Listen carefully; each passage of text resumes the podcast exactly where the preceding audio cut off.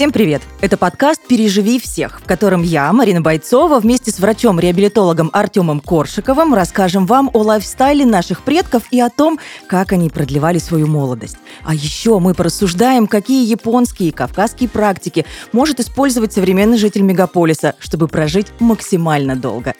Этот подкаст мы записываем совместно с Дайго.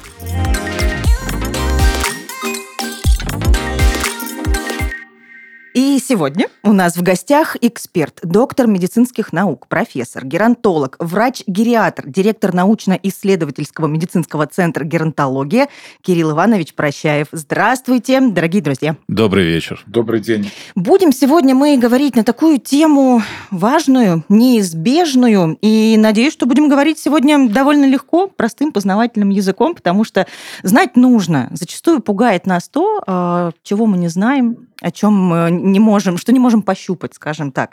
А, Кирилл Иванович, как люди относятся к теме смерти? Вас, как эксперта, хочется вот об этом спросить в первую очередь. А, надо сказать, что тема смерти как таковая в нашем обществе, она довольно табуированная. Табуирована не только тема смерти, но табуирована тема немощности в конце жизни, тема старения, старости. Э, то есть э, те аспекты жизни, когда мы говорим как модно сейчас говорить об активном долголетии, все-таки более правильно говорить о функциональном долголетии, это все на виду. Мы видим участие а, в разных проектах пожилых людей, московское долголетие, серебряные волонтеры. Но в то же время, если мы говорим о той жизни, а как живут люди в состоянии деменции, как живут люди с выраженными двигательными ограничениями, как люди живут требующие паллиативной помощи, как люди уходят из жизни, да, к сожалению, до сих пор эта тема довольно-таки запретная. А почему? Есть ли ответ на этот вопрос? Почему где-то она табуирована, а где-то абсолютно спокойно обсуждается? Вы знаете, это сложный вопрос. Я не думаю, что он относится к сфере медицинской. Наверное, это все-таки вопрос какой-то социальный, общественный, э, гуманитарный. Может быть, дело в том, что нас воспитывали так, что мы всегда должны быть молоды и энергичны, и нашим образцом является человек здоровый, функциональный. И мы все, все хотим походить на этот образец. Если же мы не вписываемся э, вот вот в эти критерии, мы становимся где-то уже людьми с какими-то особенностями, да, ну, с точки зрения обывателя, и э, мы находимся, получается, на периферии идеала. А как думаете, можно ли э, ну, что-то, может быть, детям сразу прививать для того, чтобы э, каким-то образом помогать эту тему делать менее острой, менее болезненной? Я приведу пример. Э, я несколько лет прожила в Азии, э, в частности, в Китае в том числе, и для меня это было первое, ну, наверное, первый год, не буду скрывать, таким удивлением и изумлением, что у них семейственность, и они все вместе, все вместе везде – супермаркет, они обязательно приезжают огромной семьей, вместе с ними бабушки, дедушки на инвалидных колясках, ну просто чтобы помочь как-то передвигаться. Да, в, в нашей стране это как? Только-только начинается, только в самом зачатке, или можно что-то, или уже улучшения какие-то наблюдаются, или можно что-то сделать, уже привить что-то нашим детям? Для того, Вы знаете, такое отношение это было. характерно не только для стран Азии, это, наверное, угу. характерно и для многих других стран. То же самое мы видим, например, и в странах Западной Европы, когда в музеи приходят и э, глубоко пожилые э, люди вместе со своими внуками, мы видим их на пляже все вместе, то есть сохранена такая общинность. Вероятно, э, на нашем постсоветском пространстве в силу кризиса 90-х годов вообще межличностные отношения подверглись кризису, в том числе и межпоколенческие связи были разорваны. А, возьмем э, те же годы 60-е, 70-е, 80-е. Это Тимуровское движение, которое имело место быть. А, это вот как раз а, наличие межмоколенческих связей. Надо сказать, дело сдвигается с мертвой точки. Мы все больше понимаем ценность пожилого возраста, мы понимаем, что что без пожилых людей э, общество не является полноценным. И очень много проектов существует, где и дети, подростки, и пожилые люди э, работают вместе. Например, вот у нашего центра геронтология совместно с Белгородским государственным национальным исследовательским университетом есть проект по геронтологическому образованию детей, э, где дети на гериатрических тренажерах специальных изучают особенности пожилых людей, как человек себя чувствует со сниженным зрением, со сниженным слухом, с ограничением суставов, суставах. И когда они идут в качестве волонтеров к пожилым людям, они понимают, что же испытывает этот пожилой человек. Этот опыт мы, кстати, подсмотрели у наших коллег в Чехии и перенесли его сюда, и он довольно успешен. Это прекрасная практика, на самом деле. Я вот об этом даже не слышал до сегодняшнего дня. А, скажите, помимо этого, еще какие-то беседы, может быть, какие-то мастер-классы, что-то еще а, связано именно со смертью? Не со старением, а, как с процессом увядания, а с самой смертью, с переходом из состояния жизни в небытие? Именно да. в отношении детей. Э, вы знаете, этот вопрос э, очень сложный, и однозначно ответить э, на него нельзя, потому что здесь должны работать детские психологи и педагоги, как детям доносить эту идею. Но я хочу сказать, что как-то мы с семьей были в туристической поездке в Швеции, в музее Астрид Линкрен, знаменитой, которая написала Карсона и прочие произведения. Вот оказывается, одно из ее произведений было посвящено сюжету, когда маленькие дети уходят из этой жизни, переселяются в другую жизнь. И вот такой сюжет, э, книжка для детей.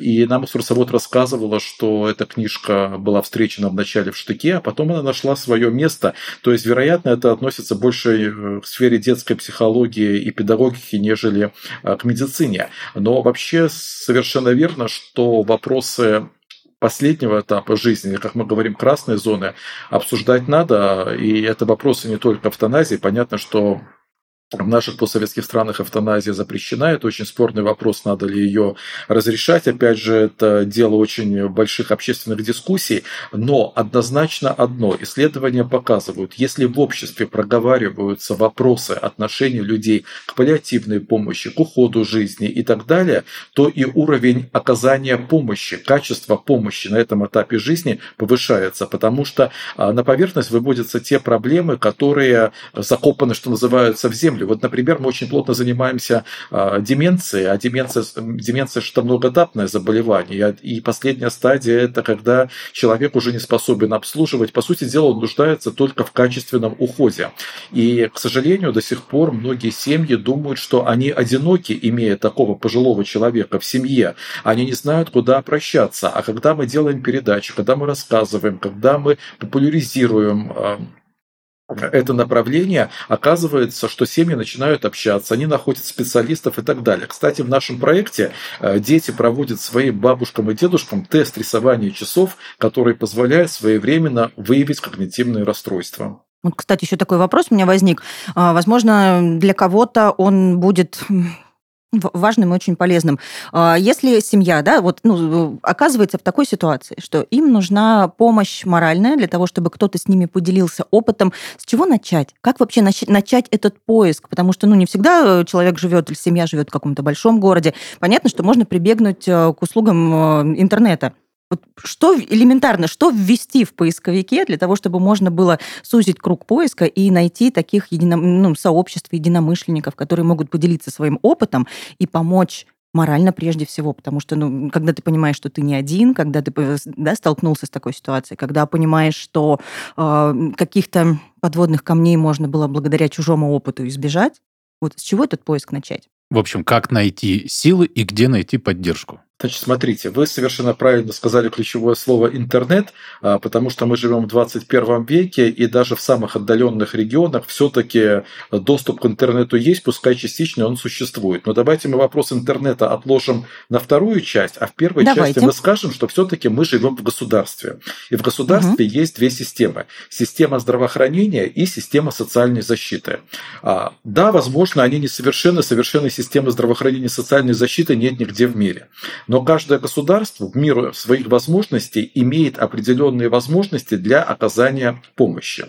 Если в семье появляется пожилой человек, который ограничен функционально, значит у него на лицо признаки инвалидности. Значит, надо обратиться к участковому врачу, к терапевту или врачу общей практики вот с такой проблемой, что пожилой человек дожил до того состояния, когда он не может делать определенные вещи. Существует определенная система критериев отбора на комиссии, которые оценивают расстройство функциональности и определяется та или иная группа инвалидности. В зависимости от группы инвалидности государство предоставляет тот или иной объем социальных услуг. И параллельно можно обратиться в территориальный центр социального обслуживания в каждом регионе страны, абсолютно в каждом районе, в каждом городе, в каждом муниципальном образовании есть организация, которая называется Центр социального обслуживания. Это как бы такая поликлиника в системе социальной защиты. Там работают специалисты по социальной работе, социальные работники, психологи, эрготерапевты, специалисты по физической реабилитации. И родственнику необходимо прийти и сказать, что вот появился такой пожилой человек. Безусловно, если этот человек будет уже иметь группу инвалидности, то возможности мер социальной поддержки гораздо больше. Но мы должны понимать, что государство предоставляет эти услуги. У многих, к сожалению, бытует мнение, что государство не предоставляет эти услуги.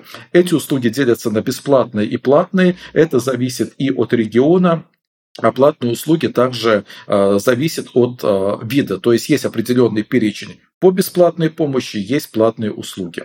Кроме того, переходим к интернету. Есть много сообществ и профессиональных, и волонтерских, а, которые объединяют людей со сходными проблемами. Вот мы уже сегодня упоминали деменцию, и, например, а, наши коллеги из Петербурга а, создали замечательный интернет-ресурс memini.ru «Все о деменции». Там есть вход и для специалистов, и для самих родственников. Можно задать вопросы, получить ответы, есть обратная связь. То есть такие волонтерские сообщества существуют. На мой взгляд, мы сейчас очень важный блок проговорили, и, возможно, ну, кому-то это может, может помочь и стать такой важной внутренней опорой и поддержкой. Ну, я а, еще Кирилл... хочу сказать, никогда не, не надо стесняться и бояться.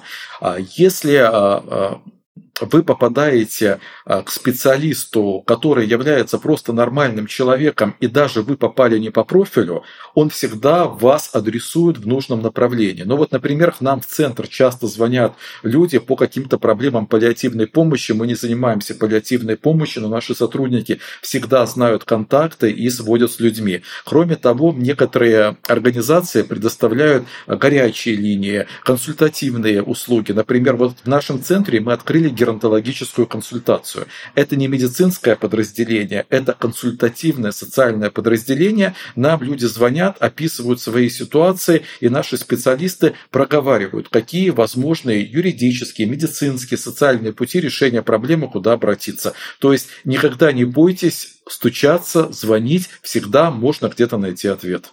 Позвольте уточню, а по каким именно вопросам пожилые люди могут обращаться на вашу горячую линию? По абсолютно любым вопросам, которые а, их волнуют. Ну вот, например, из последних, а, то, что на прошлой неделе у нас была ситуация, к нам обратилась родственника, родственница одной пациентки, которая по каким-то причинам дети не обращались своевременно за медицинской помощью, а получили по описанию маму с состоянием тяжелой деменции, которая их не узнает, которая ругается, обвиняет во всех смертных грехах. То есть мы видим, что это, скорее всего, типичные проявления уже такой деменции далеко а, не ранней, и мы подсказали в регионе, из откуда нам позвонили, какой механизм действия в данном регионе.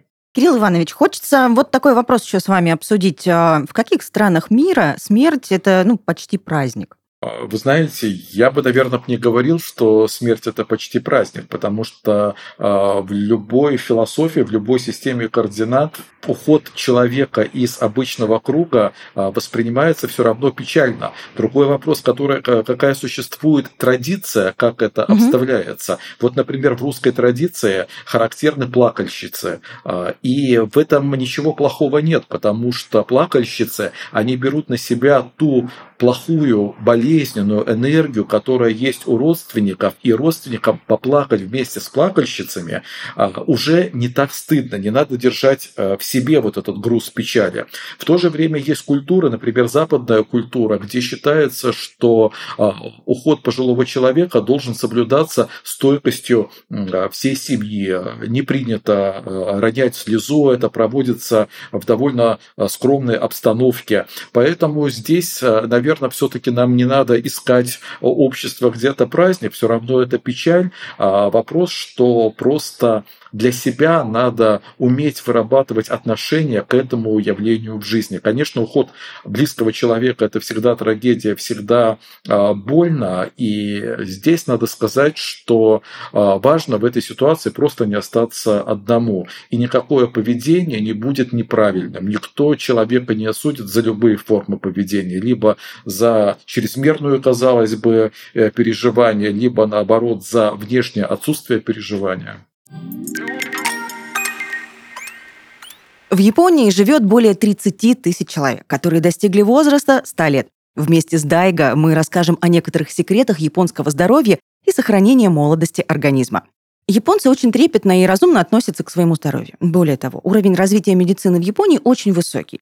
Японцам доступна помощь от высококвалифицированных врачей, а также современное медицинское оборудование. Важно и то, что жители Японии сами часто посещают клиники, проходят профилактические осмотры и не занимаются самолечением. Наоборот, они прислушиваются к советам врачей и выполняют их. А пока вы пытаетесь пережить всех, занимаясь своим здоровьем, как японцы, у наших друзей из Дайга есть инсайт, как помочь вашему организму усваивать все необходимые вещества.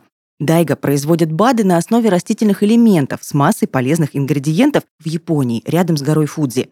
Дайга – это экстракт брожения 16 штаммов лактобактерий. Он является дополнительным источником витамина К2, который необходим организму для синтеза белков. В состав не входят продукты животного происхождения, поэтому дайга можно принимать вегетарианцам и всем, кто хочет жить долгой и здоровой жизнью. А исследования, проведенные в России, Японии и Испании, показали, что дайга действительно приносит заявленную пользу организму. Ссылка в описании. Не является лекарственным средством. Давайте с вами сейчас прям резко из одной стороны перепрыгнем в другую а, и поговорим о философии жизни в различных культурах. Эту тему затронем поподробнее. Вы знаете, философия э, жизни, э, опять же, вопрос стоит в ценности жизни. И мы должны понимать, что коль моя профессия геронтология, мы говорим о людях э, пожилого и старческого возраста, безусловно, к этому возрасту мы накапливаем определенный груз проблем, которые рано или поздно э, приводят к той или иной потере функциональности. Но здесь самое важное, чтобы у нас не формировалась при этом культура эйджизма, дискриминации по возрасту. Вот в нашей культуре а, есть такие интересные разнонаправленные явления. С одной стороны, мы с большим уважением относимся к пожилым людям. На самом деле, бабушки, дедушки в семьях – это всегда почетные люди. А, даже тоже отношение к ветеранам это в обществе а, является одной из наибольших ценностей но это уважительное отношение. А есть еще эйджизм, когда мы пожилой старческий возраст э, ассоциируем с какими-то стигмами и автоматически переносим эти стигмы абсолютно на всех людей пожилого возраста. Ну, например, мы считаем, что ну, пожилой человек в 70 лет ну, не может он освоить новую профессию, но он же старый, обычно в этом возрасте слабоумие. Или, а вот что он вышел на коньках кататься в 70 лет, он же кости переломает. А, то есть а, вот такие моменты, они, конечно, к сожалению, существуют. А, или даже вот в медицинской среде, к сожалению, до сих пор можно услышать, и многие, некоторые пациенты рассказывают, вот прихожу я к доктору, у меня болят суставы, а доктор говорит, а вы свой паспорт смотрели? То есть мы должны вот эту тенденцию, то есть мы должны бороться с эйджизмом, и мы должны понять, что у каждого из нас есть особенности в любом возрасте, в молодом, в среднем, в пожилом и старческом они будут, но первый момент, нельзя особенности одного человека переносить на всю группу людей, а во-вторых, каждый из нас имеет особенности, человек с особенностями, в том числе в пожилом и старческом возрасте, это абсолютно равноправный член общества. И надо сказать, что вот сейчас строится система долговременного ухода а, в стране, и раньше у нас был патерналистский, патерналистский подход, когда мы были предоставляющими помощь, а у нас были получатели социальных услуг, которые эту помощь получали. То есть мы находились как бы с верхней позиции, а они с нижней позиции. Теперь мы пытаемся внедрить партнерский уход, когда и мы, и сами пожилые люди, и их родственники, мы все равноправные партнеры по уходу. Да, сегодня в этой системе координат мы этого человека выводим на улицу, потому что он сам выйти не может, но его рассказы о жизни, его жизненный опыт, его взгляд на историю, на сегодняшнюю позицию, которая все равно в этом разговоре формируется, это опыт и для нас. Еще один пример. Например, раньше мы помощь человеку с инсультом, а, как оказывали? Вот, например, он не может приготовить себе пищу, потому что после инсульта у него парализовало одну половину тела, а человек раньше себе и варил кофе, и э, жарил картошку, делал салаты и так далее. По старой системе этот человек не может приготовить пищу. Значит, социальный работник должен сходить в магазин, купить продукты и на определенное количество дней э, сделать для него запасы еды. Теперь у нас подход партнерский. Мы выясняем, а какую часть вот этой работы может сделать этот человек с принесенным инсультом. Да, он не может почистить картошку, но одной рукой он уже почищенную картошку может положить в кастрюлю, например. То есть мы, это может такой пример довольно простой, но он просто показательный. Мы понимаем, что может делать пожилой человек и максимально используем те способности, которые сохранились. Кстати, вот должен сказать, что у каждого из нас до последнего дня жизни всегда сохраняются какие-то способности. И вот эти способности, они называются жизнеспособность или по-английски resilience, дословный перевод неуязвимость.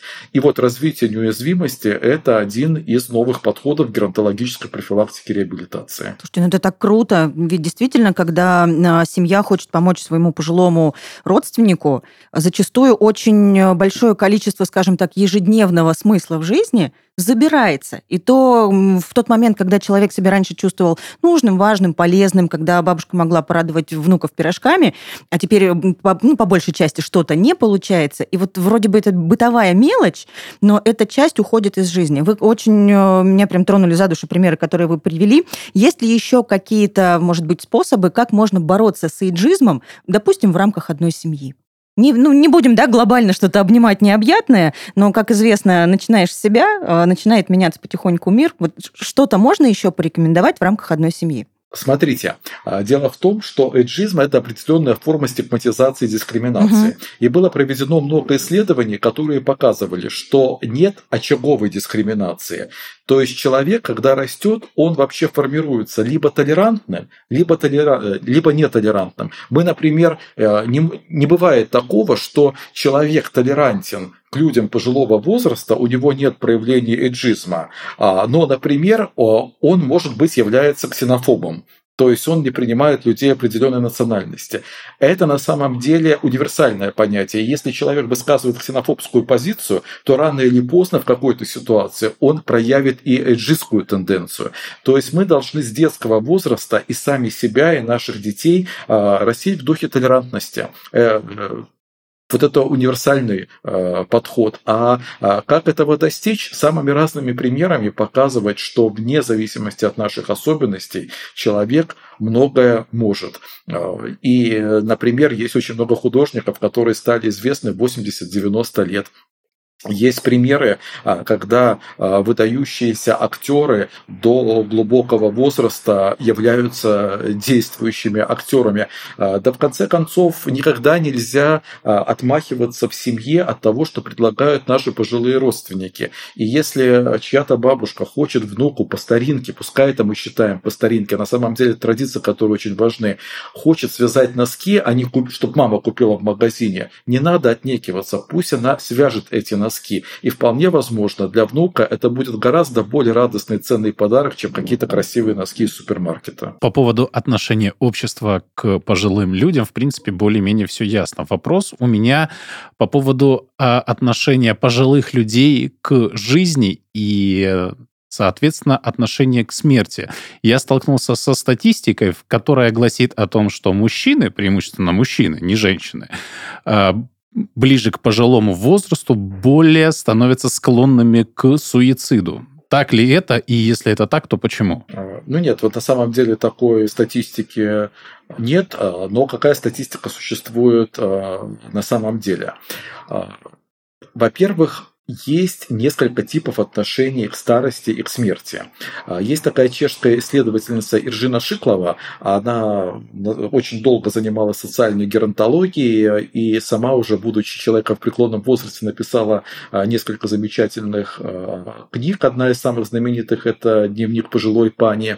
И она в своих исследованиях показала, что существуют самые разнообразные типы отношений в старости. Есть люди, которые воспринимают течение жизни как есть и продолжают радоваться. Есть люди, которые переживают это как невосполнимую трагедию в силу увядания функции лица и так далее. Есть люди, которые выбирают опасный подростковый тип поведения, думая, что им все а, по плечу и повышают э, риск травматизации. Поэтому, конечно, в идеале мы должны развивать психологическое сопровождение вот э, этих моментов, чтобы понимать, как человеку пережить этот период. Кстати, вы затронули э, вот этот момент очень интересный, и у нас в центре выполняется диссертация, которая будет в ноябре защищаться. Как раз диссертант, он исследует состояние здоровья и психологическое состояние людей за год до предполагаемого выхода на пенсию, определяет разные типы реакций, предлагает им разные пути сопровождения в течение года до предстоящего выхода на пенсию для того, чтобы адаптироваться адаптироваться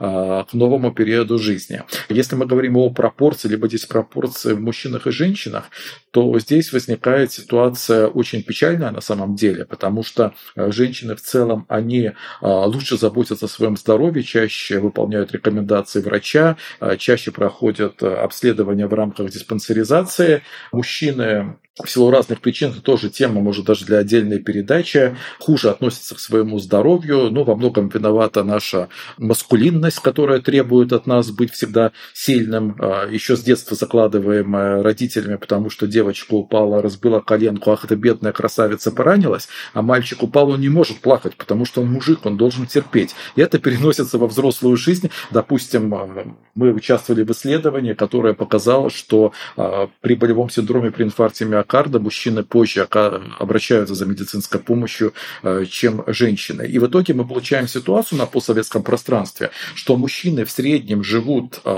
на 12-14 лет меньше, э, чем женщины. Что думают мужчины, сложно сказать, потому что то, что мужчины говорят, мы не боимся смерти, мы крепкие и так далее, на самом деле это лишь внешняя реакция. Если мы посмотрим на разные акции, которые проводятся с пожилыми и старыми людьми, это выглядит так. Женщины выходят на танцплощадку танцевать, а несколько одиноких мужчин сидят и стесняются, и никто их не приглашает, они стесняются выйти. Поэтому вопрос психологии мужского старения на самом деле он очень важен, и он э, требует отдельного объяснения. Если мы говорим об отношениях смерти, то очень интересные исследования были проведены в Чехии, которые показали, что на самом деле мы не знаем, что люди думают о смерти. А, было опрошено определенное количество людей с терминальными заболеваниями, которые вот ожидаемо в течение предстоящего года а, возможно, уйдут из жизни. И оказалось, что 90% а, из этих людей хотели бы поговорить с доктором о том, как они будут уходить из жизни. При этом 90% а, людей думают, что докторам это неинтересно. Опросили лечащих докторов этих людей. И оказалось, что 90% докторов думают, что люди не хотят говорить о том, как будут они уходить из жизни, хотя 90% докторов, если бы пациент задал им эти вопросы, готов был поучаствовать в этой дискуссии. То есть, оказывается, эта тема абсолютно не изучена. Мы вроде бы находимся вместе, пациент-врач. На самом деле, вот в этих вопросах табуированных мы находимся на разных полюсах, и надо какие-то программы, чтобы вот эти позиции сближались. И, кстати, то, что сейчас в стране развивается паллиативная помощь, и все больше и больше про это говорится, есть социальная реклама на эту тему, конечно же, это помогает нам преодолевать и вот эти стигмы последнего периода жизни в том числе. То есть, казалось бы, даже в, такой деликатной, в таком деликатном вопросе тоже нужно всем говорить словами через рот, потому что э, кто-то промолчал и решил, что не буду навязываться, и одна, и другая сторона. В итоге повисло неловкое молчание, и каждый остался со своей, либо с а, отсутствием знаете, информации, либо со своей информацией. Да, я думаю, что все-таки на, на эти функции, кто первый заговорит, должен говорить специалист. Врач, психолог, специалист по социальной работе. А, опять же, приведу такой пример. Есть такая проблема, как недержание мочи. Вообще говорят, что недержание мочи – это тайна каждой третьей женщины угу. и каждого восьмого мужчины после 50 лет. А, на самом деле обращаются изначально за медицинской помощью активно только 5% людей, которые эту проблему имеют на ранних стадиях. Почему? А, потому что остальные либо считают это старческим проявлением, говорят, да у меня уже возраст, и у мамы так было, и вот у меня так, ну что делать? А другие стесняются.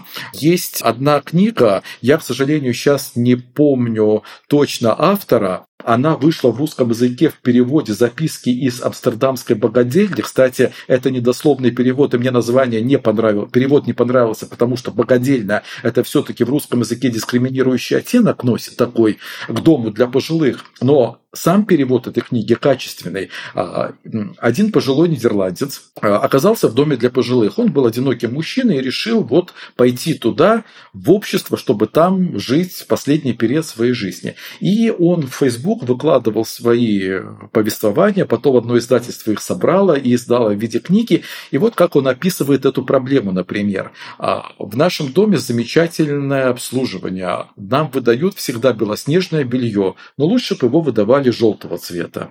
То есть а, Получается, он вот так, стесняясь, говорит о проблеме недержания мочи. И он никогда не скажет первым, что эта проблема есть. А если бы специалист активно выявлял бы, говорил, что такое может быть, что есть помощь и так далее, то было бы лучше. Кирилл Иванович, вопрос еще вот какой. Как в массовой культуре и искусстве раскрывается тема жизни и смерти? Вы знаете, вопрос просто потрясающий. Давайте мы пойдем в абсолютно любой художественный музей. Давайте. И ответим на два вопроса. Первый вопрос.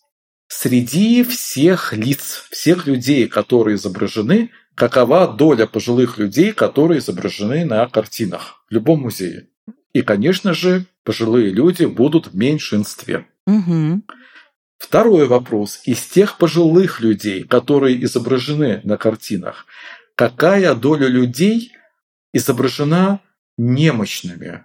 А, с деменцией, с остеоартрозом, с какими-то плохими жизненными ситуациями и так далее. В основном мы видим счастливых пожилых людей. Поэтому, к сожалению, массовая культура на сегодняшний день не отображает ту реальную ситуацию, которая есть в обществе. Она все равно формирует культ здорового старения, успешного старения. В принципе, это и неплохо, что формируется культ здорового старения, но через культуру человек должен познавать, какие существуют варианты в жизни. А, и э, некоторое время назад один английский фотограф, а, он фотографировал свою уходящую жизнь жену, которая страдала болезнью Альцгеймера, тяжелая деменция, и потом сделал а, выставку этих фотографий. Мнения разделились. Кто-то сказал, это здорово, потому что мы понимаем, что мы не одиноки, в моей семье тоже такое было. А другие говорят, как можно болезнь выносить на общий суд. В моей практике была такая ситуация. Я весной был в Израиле, в Музее изобразительных искусств Тель-Авива, и была выставка, организованная директором Парижского городского музея, а, который вместе с одним фотографом а, сделал следующую акцию. Вот этого директора музея в возрасте 60 плюс фотографировали полуобнаженным в различных интерьерах этого Парижского музея. И я решил сделать в социальных сетях репортаж об этой выставке. А, и что вы думаете? Более половины отзывов... Я потом даже это все удалил, стер, потому что там уже даже дискуссия из, из такого культурного обсуждения вылилось во взаимное оскорбление участников, более половины людей негативно отозвались от этой выставки. Говорят, как можно старое тело с морщинами, э, с отвисшими частями тела выставлять на суд, да что это такое? И что э, интересный еще момент, э, из негативно отзывающихся большая часть людей были люди пожилого возраста. Это говорит о том, эти люди не виноваты в этом ни в коем случае, это говорит о том, что помимо эйджизма в обществе есть и самоэйджизм. И яркое проявление самоэйджизма заключается в том, что когда э, мы говорим бабушке в семье, бабушка, потрать деньги на это, купи себе это, ты это заслужила. Нет, я свое отжила, пусть Мне будет ничего не надо. Угу. Да, да. То есть вот такая интересная история с культурой. Поэтому я считаю, что, безусловно, через произведение культуры а, мы должны доносить а, о том, что существуют разные формы старения, существуют разные болезни, разные жизненные ситуации. А, и ведь давайте вот посмотрим, одна из форм жизни – это жизнь в домах для пожилых. Опять же, ничего плохого в этом нет. Да, безусловно, в нашей культуре мы все-таки стараемся, чтобы люди жили в семьях, а, но тем не менее многие люди а, оказываются в ситуации, когда пожилой человек живет в специализированном учреждении. Либо он одинокий, либо родственники находятся в другом городе или в другой стране, и это тоже имеет право на существование. Но если мы посмотрим на массовую культуру, а сколько у нас фильмов снято про жизнь в доме для пожилых или в психоневрологическом интернате, сколько книг написано про эти проблемы.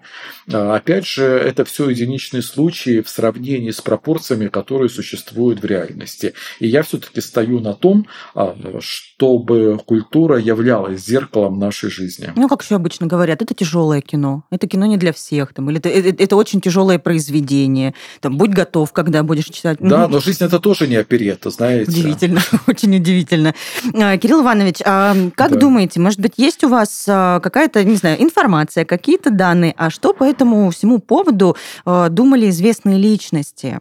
Как они жили? Может быть, какое-то мнение на все это есть? А, вы знаете, я бы здесь говорил не о том, что личности думают, потому что те цитаты и афоризмы, которые мы видим а, и в книгах, и в интернетах, они ну, укладываются в определенные э, стереотипы. Интереснее нам посмотреть на самих этих личностей. И если мы посмотрим на самих этих личностей, то это люди, которые обладали высочайшей работоспособностью, интересом на протяжении всей жизни. А, ну, возьмем того же Уинстона Черчилля. Сколько он пережил событий, да, Первая мировая война, Вторая мировая война, и политические удачи, и политические неудачи. В детстве он был болезненный, а, но он постоянно работал. По сути дела, он был трудоголиком, можно сказать.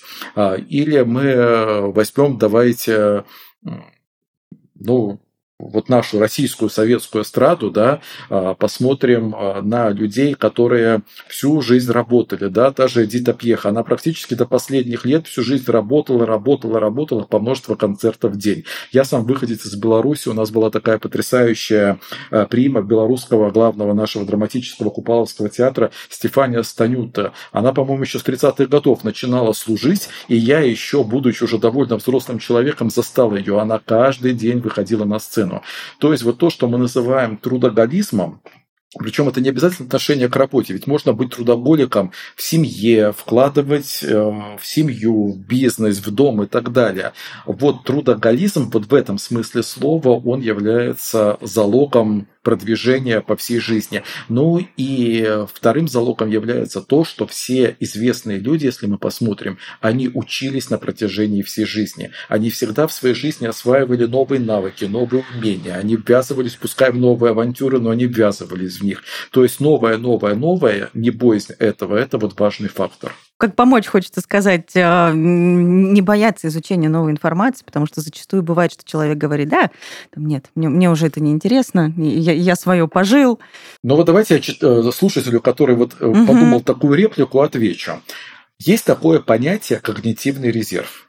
А, суть в чем? Каждый из нас имеет риски развития деменции. Никто не знает, кто из нас с вами заболеет деменцией и как она будет протекать. Но чем больше у нас будет когнитивный резерв, то есть больше работающих накопленных активных нейронов, тем эта деменция, даже если она наступит, она наступит позже и будет протекать более легко. И вот этот когнитивный резерв, он формируется постоянным освоением новой информации, начиная с детства. Конечно же, наиболее благоприятный способ создать этот когнитивный резерв – это детство, э, школьные годы, институтские годы, когда мы накапливаем знания, поэтому те родители, которые отдают детей в одни кружки, в другие кружки, на самом деле они не издеваются над детьми, они делают правильно, они создают создают необходимый когнитивный резерв. Но никогда не поздно этот когнитивный резерв э, начинать формировать. То есть любого, любое новое знание – это вклад, это и постоянные экскурсии, чтение исторической литературы, освоение новых компьютерных девайсов. И вот приведу такой пример. Многие пожилые люди сейчас получают пенсию на банковские карточки. И они говорят внуку, внучок, сходи ты, получи, вот тебе пин-код, я не знаю, как пользоваться. И если этот внук идет, получает за бабушку пенсию, он оказывает медвежью услугу. Он должен сказать, бабушка, нет, ты у меня молодая, ты на все способна. Пошли, взять под ручку, вместе подвести к банкомату, пальчиком бабушке набрать этот пин-код, чтобы она своими руками взяла деньги. Это все вклад в когнитивный резерв. Мне моя чешская коллега, профессор Ганна Кубишова, это один из выдающихся чешских геронтологов, Ганна Матьевска-Кубишова из Брно, в городе Брно работает. Она рассказывала такой пример. Сама она знает много языков, русский, английский, немецкий, французский, но, естественно, чешский свой родной. И у нее была пациентка 75 лет с додемией дементными когнитивными расстройствами, а она ведет э, прием, в том числе как специалист в области деменции и ее профилактики, и она предложила этой пациентке э, начать учить немецкий язык.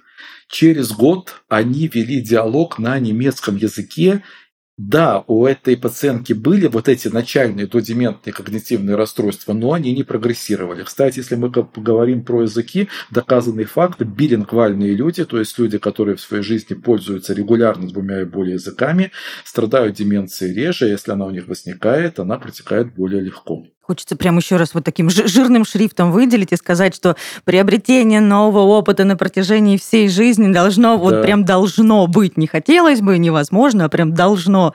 Это помощь э, и, и себе, и своим близким. И даже вот чтение инструкции, которую вы мне прислали, как выйти в эфир и как с этим мобильником делаться, это был взрыв мозга, но я это сделал, это вклад в профилактику моей деменции. Получается, полезный взрыв мозга. Конечно. Хотел еще добавить, что помимо языков очень полезно изучать новые музыкальные инструменты. Игра на музыкальных инструментах задействует практически все сенсорные системы, и эта информация для мозга очень важна. А еще нейрофизиологи рекомендуют путешествовать все новые места, новые поездки, новые знакомства — это все вклад в развитие мозга и в развитие когнитивного резерва. Абсолютно с вами согласен, тем более в условиях пандемии и других ограничений у нас появились новые возможности для путешествий. Во-первых, мы можем лучше узнать свои страны, в которых мы живем, не выезжая за пределы, а еще есть интернет-путешествия, потрясающие гиды по городам, музеям, паркам и так далее.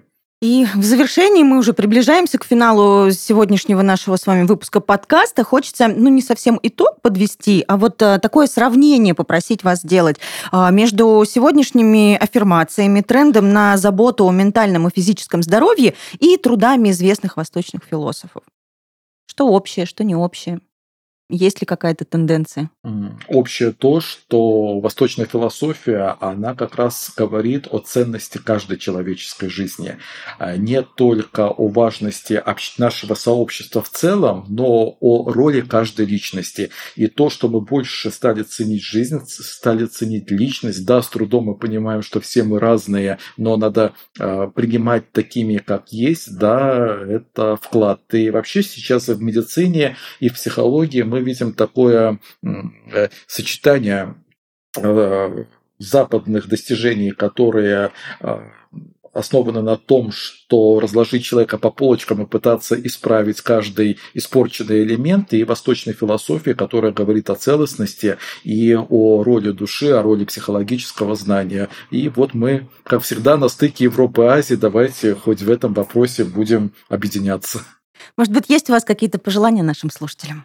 Я хочу, чтобы а, вы не думали, сколько вам лет. Я хочу, чтобы вы были счастливы в абсолютно любом возрасте. Это так круто! А я хочу добавить, что цените себя, цените своих близких и любви вам и долгих лет жизни.